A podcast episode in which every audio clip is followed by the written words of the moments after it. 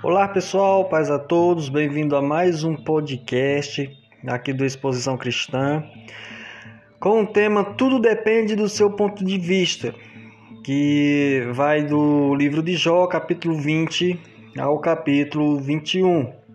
Vamos iniciar mais uma vez com mais uma frase do saudoso irmão Philip Brooks.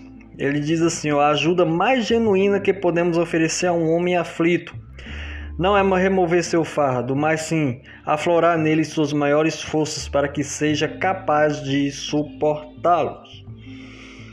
Zofá é o próximo da fila a falar, mas não tem nada de novo a dizer.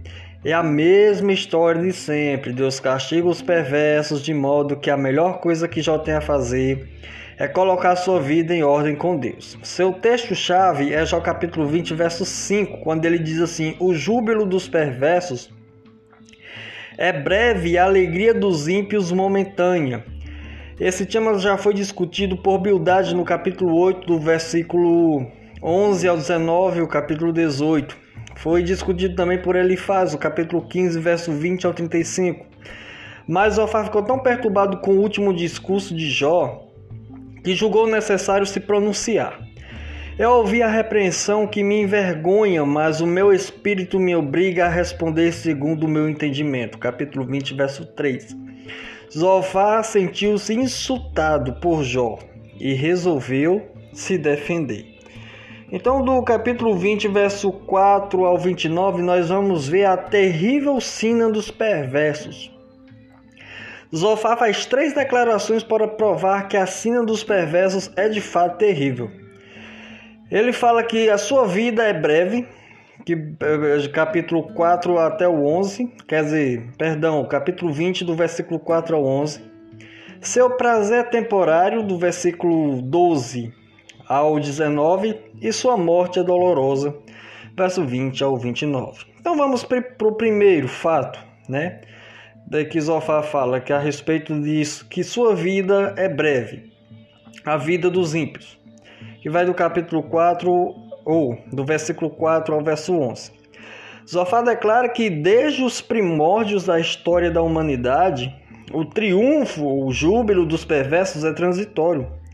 Perguntamos-nos de onde ele tirou essa informação, uma vez que o Senhor esperou 120 anos para mandar o dilúvio e deu aos cananeus perversos pelo menos quatro séculos antes, antes de julgá-los. Mas as Escrituras, a maioria das pessoas que refletiram sobre o, o problema do mal no mundo, partiu de outra premissa. Né? Então, os perversos desfrutam uma vida longa e sem grandes dificuldades, enquanto os justos sofrem muito e morrem jovens. Salmo 37, vai falar sobre isso, Salmo 73, Jeremias capítulo 12, do 1 ao 4. É, a fim de provar que sua argumentação estava certa, Zofar ignorou uma porção de dados. De acordo com Zofar, quanto mais o homem perverso elevar-se em seu sucesso, mais será sua queda quando lhe sobrevier o julgamento. Quando isso ocorrer, segundo é, quando isso ocorrer, seguirá é, esgoto abaixo como seu próprio esterco e as pessoas perguntarão onde está. É, desaparecerá como um sonho esquecido ou como uma visão noturna que não pode se invocar. No versículo 8 ele deixa isso bem claro. Não apenas o perverso e seu nome desaparecerão, como também suas riquezas e é, se perderá. Depois de sua morte, a verdade sobre seus crimes virá à tona, e seus filhos terão de usar suas heranças para ressarcir as pessoas de quem seu pai roubou. Seu pai ainda estava cheio de vigor da juventude quando morreu, mas logo não passará de, uma, de um cadáver numa cova. De acordo com Zofá, os perversos têm morte precoce e inesperada. Ao investigarmos tanto a história sagrada quanto a secular, descobrimos que não há regra fixa que determina o quanto, quando o perverso ou o justo morrerá. Em termos gerais, as pessoas que ignoram as leis de Deus estão mais vulneráveis a problemas que podem levar à morte prematura. A promiscuidade, o uso de drogas, inclusive do álcool e do fumo, E um estilo de vida imprudente pode contribuir para encurtar a vida de uma pessoa. Porém, não há qualquer garantia de que isso acontecerá. Né? Então, é impressionante como alguns ímpios vivem até uma idade avançada. Talvez sua vida seja prolongada pela graça de Deus, dando-lhe tempo de se arrepender. Zofar não estava se referindo às consequências naturais de uma vida perversa, mas sim ao julgamento de Deus sobre os pecadores. Zofar e seus dois amigos estavam certos de que Jó era um hipócrita e de que sua vida de piedade era superficial e uh, servia apenas para encobrir seus pecados secretos. Em seu segundo discurso, Elifaz chega a citar alguns dos, dos pecados cometidos por Jó, no capítulo 22, versos 5 ou 9. Porém, Deus nem sempre julga os hipócritas e outros pecadores de imediato, e a morte de uma pessoa jovem não é evidência alguma de que fosse dissimulada. O grande pregador presbiteriano escocês Robert Murray McShane morreu quando tinha apenas 29 anos de idade. E o missionário William King Borden, é, Borden de Yale, como era conhecido, tinha apenas 25 anos quando morreu no Egito. David Brainerd, o missionário dedicado a atuar entre os povos nativos norte-americanos, tinha 29 anos quando faleceu. De acordo com Zofá, esses homens devem ter sido culpados de pecado secreto, de modo que Deus lhe tirou a vida na flor da idade. Segundo, segunda característica, que vai do, cap, do versículo 12 ao versículo 19, onde ele fala que seu prazer é temporário. Aqui, Zofá usa o ato de comer como sua imagem principal. O indivíduo perverso desfruta o pecado como quem saboreia um alimento, degustando demoradamente antes de engoli-lo. Na verdade, gosta tanto do pecado que não consegue obrigar-se a engoli-lo. Porém, essa comida deliciosa em sua boca acaba se tornando um veneno e fazendo esse indivíduo adoecer e vomitar tudo. Enquanto desfrutava seu pecado, não percebeu que havia sido picado por uma serpente venenosa e que estava condenado a morrer. Em outras palavras, o pecado traz consigo tanto prazer quanto castigo. E se alguém deseja provar uma coisa, deve aceitar também a outra. Os prazeres do pecado são transitórios, né? em Hebreus capítulo 11, versículo 25. Porém, o julgamento de Deus vai muito mais longe. O perverso não apenas adoece em decorrência de seu pecado, como também não tem prazer nas bênçãos diárias da vida. Não se deliciará com as vistas do ribeiro e dos rios transbordantes de mel e de leite. A terra de Canaã manava leite e mel, que não eram luxo, mas sim dois alimentos básicos, de modo que uma terra assim seria produtiva e poderia sustentar seu povo. Mas o perverso perdeu o gosto pela comida simples e nada mais o satisfaz. Seu apetite pelo pecado, né? Pelo pecado destruiu o prazer que vem das bênçãos mais essenciais da vida. Ao usar essa imagem de uma pessoa comendo, Zofá deixa duas coisas claras. Aquilo que o perverso engolir o fará adoecer e também tirará dele o desejo pelas coisas boas da vida.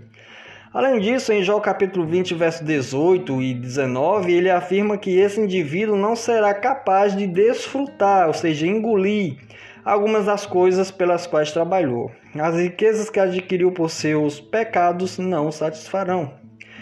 Sem dúvida, podemos ver isso na vida de muitas pessoas que rejeitam a Cristo e se entregam aos prazeres do pecado. Quanto mais se deixam levar por esses prazeres, maior é seu desejo. E quanto mais saciam esse desejo, menos satisfação encontram. E quanto menos satisfação sentem, mais precisam pecar a fim de experimentar novamente as mesmas sensações de outrora. E quanto mais pecam, mais destrói sua capacidade de desfrutar qualquer coisa. Então, em outras palavras, essas pessoas queimaram, né, queimaram os fusíveis e o mecanismo de sua vida não funciona mais como antes. Terceira, terceiro exemplo de, de Zofar. Ele fala que sua morte é dolorosa, a morte do ímpio. É, versículo 20 ao 29. Então, nem mesmo as riquezas do perverso poderão evitar que a morte lhe sobrevenha. Enquanto desfruta sua propriedade, o perverso sentirá aflição, tribulações e a ira consumidora de Deus. O Senhor mandará sobre ele o furor da sua ira. Né? Capítulo, é, é, capítulo 20, verso 23. O perverso tentará fugir, mas Deus o atacará com uma espada e o transpassará com uma flecha com as pontas de bronze. Nessa altura de seu discurso, Zofá começa a falar como humildade, como humildade falou no, no capítulo 18. Então, quer dizer, descreve o perverso tentando escapar do julgamento de Deus. As flechas vêm em sua direção enquanto corre na escuridão e o foco cai ao seu redor. Então é pego por uma inundação que destrói tudo. Mas esse ainda não é o fim. O perverso é levado para o tribunal em que o céu e a terra testemunham contra ele e declaram culpado. Capítulo 20, verso 27. Agora nós vamos para o capítulo de número 21, que vai do versículo 1 ao versículo 34, né? com o tema O verdadeiro fim dos perversos. Depois de suplicar mais uma vez pela compreensão e compaixão de seus amigos, Jó respondeu às declarações de Zofá e refutou cada uma delas. Afirmou que, do seu ponto de vista, parecia-lhe que os perversos tinham vida longa. Capítulo 7, versículo 7 ao 16. Que raramente enfrentavam algumas calamidades e que a morte deles não era diferente da morte de outros indivíduos. E contestou cada ponto do discurso de Zofá e acabou com suas argumentações. Mas primeiro vejamos a súplica de Jó aos seus amigos, para que procurem compreender como ele se sente.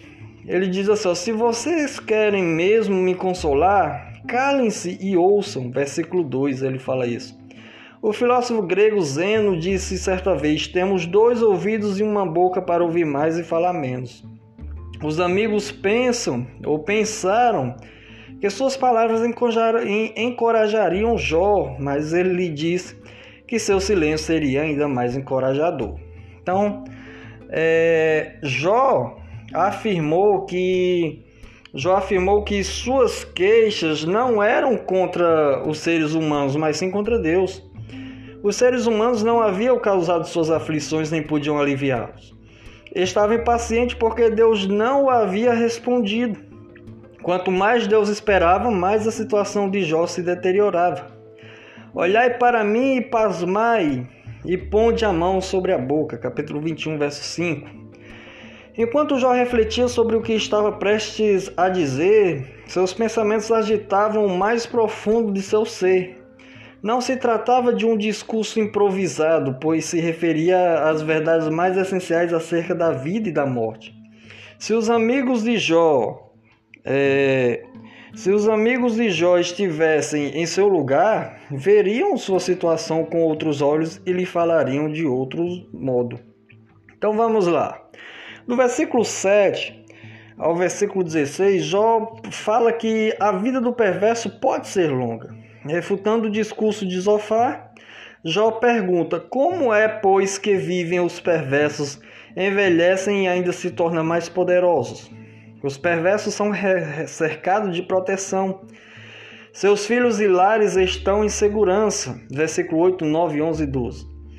Seus negócios prosperam, versículo 10, e eles têm uma longa vida para desfrutar sua prosperidade, versículo 13. Além disso, tem muitos descendentes que compartilham e desfrutam a riqueza da família. A morte do perverso é súbita, não agoniza dia após dia, ansiando por livramento. Claro que a situação de Jó era exatamente né, oposta. Havia perdido a família e as riquezas e sofria cada vez mais enquanto esperava a morte chegar. Porém, não há coisa mais triste do que ver os perversos deixarem Deus de fora de sua vida e ainda assim prosperarem. Não querem saber do Senhor e lhe dizem: Fiquem longe de nós, deixe-nos em paz. Essa gente se recusa a orar e a obedecer ao Senhor ou mesmo a dar-lhe crédito por seu sucesso. Essa é a filosofia da maioria, da, maior parte dos incrédulos de hoje. Um certo ateísmo pragmático né? Vê, se você observar o Salmo 10. Deus não se encontra em seus pensamentos e muito menos em seus planos. São autossuficientes, fazem o que bem entendem e agem à sua maneira. Jesus descreve esse tipo de pessoa em Lucas capítulo 11, no versículo 13 ao 21. Jó apressou-se em dizer que essa não era sua filosofia de vida. Vede, porém, que não provém dele a sua prosperidade. Longe de mim o conselho dos perversos. Jó capítulo 21, verso 16. Os perversos vangloriavam-se de suas riquezas, mas Jó reconhecia que tudo vem de Deus. Então, por que os três amigos de Jó julgavam perversos? Né? Então, antes de tratarmos da segunda, do segundo ponto da argumentação de Jó, devemos considerar um fato perturbador. Muitos cristãos de hoje né, invejam o estilo de vida dos ricos e famosos. Em um de seus livros, o Dr. Kenneth Schaffen conta a história de um pastor e um diácono que estavam indo visitar um casal que desejavam evangelizar. Estacionaram na frente de uma mansão com um jardim impecável e dois carros de luxo na garagem. É, podiam ver o marido sentado confortavelmente em sua sala, espaçosa, assistindo a televisão. Tudo ali mostrava a influência daquela gente. O diácono olhou para o pastor e perguntou: Que boas novas podemos transmitir a um sujeito desse? Em mais de 40 anos de ministério, né? Um pregador já fez muitos casamentos e viu muitos jovens casais de cristãos começarem seu lar. É uma grande alegria ver lares em que os casais têm prioridade correta e resistem à tentação de fazer como todo mundo e viver em função dos bens materiais. Infelizmente, alguns deles perderam a visão espiritual né? e, em meio a seu sucesso neste mundo, deixaram de reconhecer a mão do Senhor. A triste verdade é que estão recebendo aqui sua única recompensa. Versículo 17 ao 21, segundo ponto. Acaso os perversos também não sofrem tragédia? A pergunta de Jó. Ele diz assim: Na verdade, a luz do perverso se apagará, declarou Bildade no capítulo 18, verso 5. Mas Jó perguntou: com que frequência isso acontece? Com que frequência vemos as demonstrações da ira de Deus contra as pessoas no mundo? Quantas vezes são como a palha diante do vento e como a, é, a pra, é, e como a pragana arrebatada pelos remoinhos? Capítulo 21, verso 18. Os perversos parecem viver em segurança enquanto os justos sofrem. Essa é a argumentação do Salmo 73.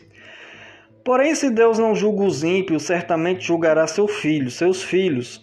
Tanto Zofar quanto ele faz haviam argumentado sobre essa questão. É evidente que os dois se referiam a Jó, que havia perdido todos os seus filhos. Mas que julgamento é este? perguntou Jó. Se um homem vive em pecado, então que sofra pelas suas transgressões. Depois que morre, que lhes importa o que acontece com sua família? No reino dos mortos não há como saber o que acontece na terra. As Escrituras deixam claro que os pais não são castigados pelos pecados dos filhos, nem os filhos pelos pecados dos pais. Jeremias capítulo 31, versículo 29 e 30, e Ezequiel capítulo 18, verso 1. Sem dúvida, os pais podem ser profundamente magoados pelas transgressões de seus filhos e estes, por sua vez, podem sofrer as consequências dos pecados de seus pais, mas o julgamento de Deus é sempre justo. Os três amigos de Jó foram cruéis ao insinuar que os pecados deles haviam causado a morte de seus filhos. Zofar dissera que a vida de uma pessoa perversa era curta mas Jó refutou afirmando que os perversos muitas vezes têm vida longa. Zofar afirmou que os prazeres dos perversos eram temporários, pois o julgamento de Deus lhe sobrevinha de repente. Mas Jó perguntou: com que frequência você vê isso acontecer? Na sequência, Jó responde ao terceiro argumento de Zofar, de acordo com o qual os perversos sofrem morte dolorosa.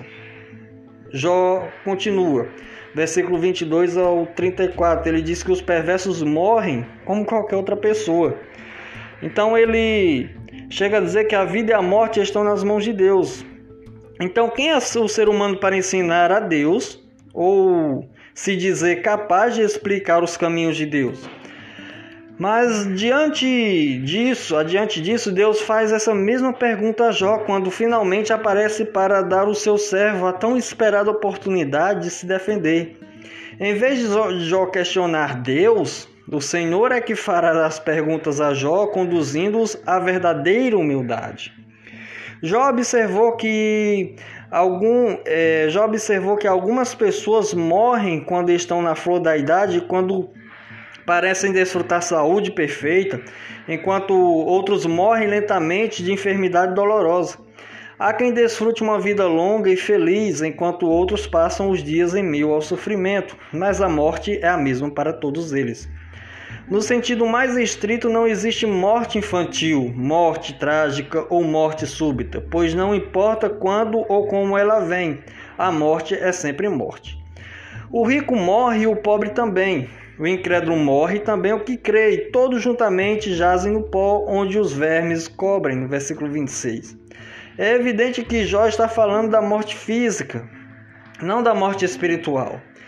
Quando a morte chega, certamente faz uma diferença enorme para a próxima vida, se a pessoa aceitou ou não o sacrifício de Jesus Cristo.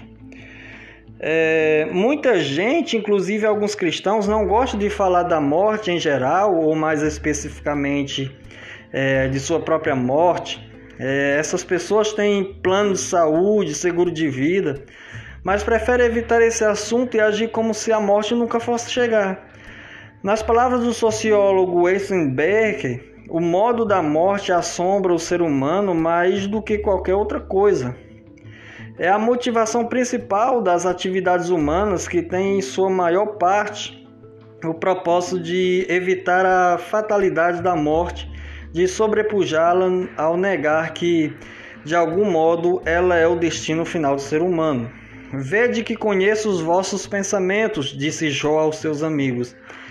Ele percebeu que seu discurso não os havia convencido e sabia muito bem o que diriam quando ele terminasse de falar. Exatamente aquilo que havia dito antes. No versículo 28, Jó citou duas das declarações dos amigos, né? é, que ele havia refutado anteriormente. Ainda assim, esperava ouvir discursos parecidos outra vez. Já perguntou a seus amigos se em alguma ocasião haviam investigado qual era a situação de outros lugares fora de sua terra natal. Como Dorothy Sayers escreveu, não há coisa alguma que não possa ser provada se a visão do mundo for suficientemente limitada. Porventura não tendes interrogado os que viajam? perguntou Jó. As pessoas que viajam não costumam ter uma perspectiva provincia, é, provinciana, pois suas experiências são mais amplas. Com toda a sua sabedoria, os três amigos talvez ainda tivessem uma visão de mundo mais limitada, né? Então, pois não haviam observado como as pessoas viviam em outros lugares.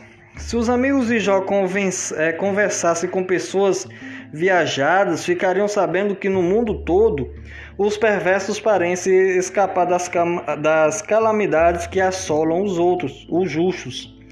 Em seguida, Jó fez uma pergunta muito pessoal aos seus amigos. Se acreditam mesmo que os perversos estão destinados a morrer é, permanentemente? É, já os advertiram? Já lhes disseram francamente que não aprovam o que fazem? Versículo 31. Caso seus amigos tivessem respondido: Nunca conversamos com os ímpios sobre o que o futuro lhe reserva, então já poderia ter dito: Então por que estão advertindo o homem justo sobre o futuro dele? Quanta incoerência! As palavras finais de Jó, capítulo 21, verso 34, deixam claro que os três amigos que ele não confia naquilo que dizem, né, seu consolo é em vão e suas respostas não passam de falsidade. O termo hebraico traduzido por falsidade significa um ato deliberado de transgressão da lei de Deus, um ato de traição e costuma ser traduzido também por transgressão. Ao atacar Jó, os três amigos foram desleais e pecaram contra Deus.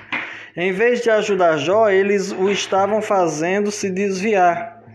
Tem, é, é, um pastor tem um amigo que ora todos os dias. Ele ora da seguinte forma: Senhor, ajuda-me para que hoje eu não aumente os fardos de ninguém.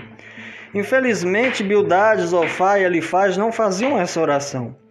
Talvez todos nós devêssemos começar a pedir isso a Deus. Vamos para um breve interlúdio para nós finalizarmos esse podcast. Se você deseja ser um estímulo para aqueles que sofrem, procure ver as coisas pela perspectiva deles. Seja humilde o suficiente para admitir que pode haver outro ponto de vista. A experiência de vida dos três amigos de Jó eram limitadas. Apegavam-se radicalmente a seus dogmas e se recusavam a ceder. Numa carta dirigida a algumas pessoas, que discordavam dele, Oliver Cromwell escreveu: Rogo-vos pela mais profunda essência de Cristo, que considereis a possibilidade de estar desequivocados. Alguém definiu os fanáticos como pessoas incapazes de mudar de ideia ou de assunto. Certa vez Samuel Johnson comentou sobre um homem. É uma pessoa de uma ideia só e ainda por cima é uma ideia errada.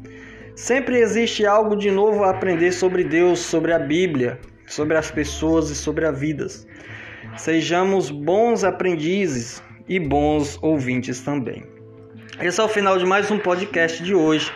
No próximo podcast nós vamos do capítulo 22 ao 24 com o tema Ordem no Tribunal. Fiquem com Deus, que Deus possa te abençoar por meio desse podcast. Que minha oração é que o Senhor lhe cubra de toda sorte de bênção, não somente hoje, mas para todos sempre. Amém.